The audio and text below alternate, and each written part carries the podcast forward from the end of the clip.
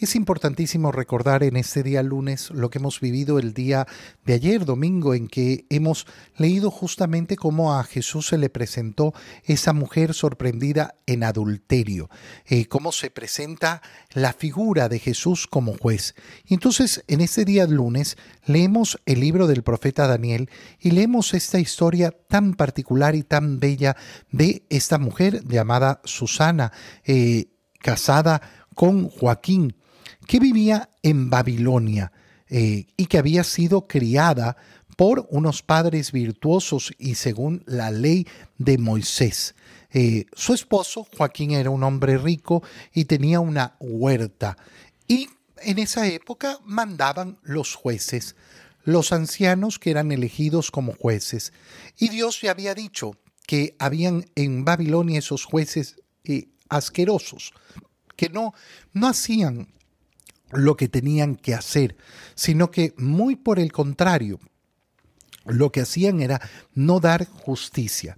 ¿Qué es lo que sucede? En primer lugar, ver cómo, perdón, ver cómo eh, estos dos maquinan para lograr que Susana se entregue a ellos. Aprovechan la oportunidad que tienen cuando ella quiere bañarse en la huerta y eh, le dicen, mira, ardemos de deseos por ti, entrégate a nosotros o levantaremos un falso testimonio contra ti diciendo que te hemos sorprendido en adulterio. Bueno, eh, qué importante, eh, qué importante ver lo que responde Susana. Ay, Dios mío, estoy entre la espada y la pared. Por un lado, si eh, yo mm, cedo, me convertiré en una gran pecadora. Por el miedo de qué cosa? De hacer lo otro que ustedes quieren que yo haga, es decir, de eh, em, eh, llegar a, a decir la verdad y entonces seré víctima de sus mentiras. Bueno, ¿cuál es la decisión de Susana? Prefiero ser víctima de ustedes que caer en un pecado contra el Señor. Esta es la norma que se nos establece. Mucho mejor ser víctima víctima de cualquier injusticia antes que pecar. Qué importante, ¿no? Porque en la vida siempre se nos van a presentar esas ocasiones donde uno cree que, no, bueno, pero es que no tenía opción. Siempre tenemos opción. Siempre tenemos opción. Ahí donde no existe verdaderamente opción, no hay pecado. Pero resulta que mm, esas ocasiones son muy pocas en la existencia. Lo que pasa es que la gente está acostumbrada a decir que no tenía opción porque la otra opción era muy difícil. Y hay que ser honrados en la vida, honrados y saber decir, no, yo sí tenía opción. Lo que pasa es que no quise asumir las consecuencias de esa decisión, las consecuencias duras. ¿Y por qué no las quise asumir? Bueno, porque simplemente yo no confiaba en el Señor. Susana prefiere ser víctima, víctima de la injusticia. Y efectivamente al día siguiente estos dos viejos lujuriosos eh, eh, levantan ese falso testimonio.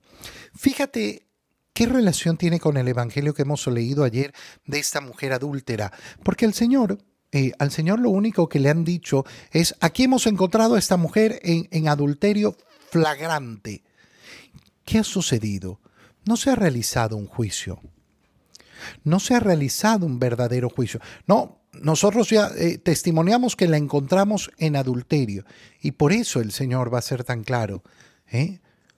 Yo no te condeno, pero vete y no peques, eh, no peques más. Bueno, que eso es lo que está sucediendo en el juicio de Susana, que no están haciendo la investigación debida. ¿Y qué nos está diciendo el Señor a nosotros? Atento con tus juicios. Atento con tus juicios porque fácilmente puedes creer que tienes los datos necesarios para juzgar cuando en verdad no los tienes. No tienes los datos que deberías tener. Atento con tus juicios. Muy atento con tus juicios porque tus juicios pueden estar completamente equivocados. absolutamente equivocados. Daniel, este joven que se llena del Espíritu de Dios, eh, lo sabe y por eso los interroga y mira, mira lo fácil que es. Sepárenlos, interroguémoslos, hagamos lo lógico que hay que hacer. ¿Cuántas veces preferimos juzgar porque nos contaron una cosa y no preguntamos? No preguntamos. Oye, qué importante darnos cuenta, qué importante darnos cuenta de la prudencia que tenemos que tener, la prudencia que tenemos que demostrar para efectivamente eh, eh, eh, conocer la verdad. ¿Quién ¿Quién es prudente? ¿Quién sabe preguntar lo que debe preguntar? ¿Quién sabe que cuando yo no tengo la posibilidad de preguntar, cuando yo no tengo la posibilidad de indagar lo que ha sucedido, entonces no tengo la posibilidad de juzgar? Aquel que tiene un compromiso con la verdad, aquel que está verdaderamente comprometido con la verdad. La persona que en cambio no tiene un compromiso con la verdad, claro, nunca nunca, eh, eh, nunca eh, va a ir más allá. Ah, no, es que es lo que a mí me contaron. Ay, a mí me contaron, a mí me llegó un mensaje, a mí me dijeron. Como si eso bastara. Como si eso bastara para justificarme. ¿Cuántas veces, piénsalo bien, cuántas veces has juzgado por lo que te han contado, no lo que te consta? No lo que te, lo que te han contado. Ay, pero yo pensé que me contaban la verdad. ¿En qué mundo vives? ¿En qué mundo vives? ¿No sabes con cuánta facilidad la gente miente? ¿No sabes con cuánta facilidad la gente se equivoca? ¿No sabes con cuánta facilidad la gente tiene falsas percepciones?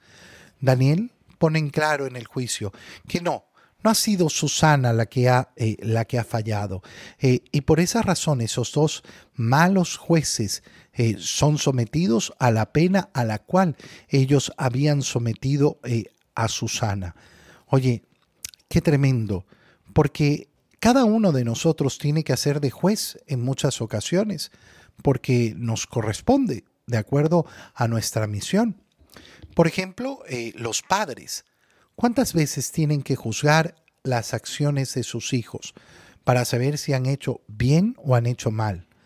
Bueno, qué importante saber escuchar a los hijos.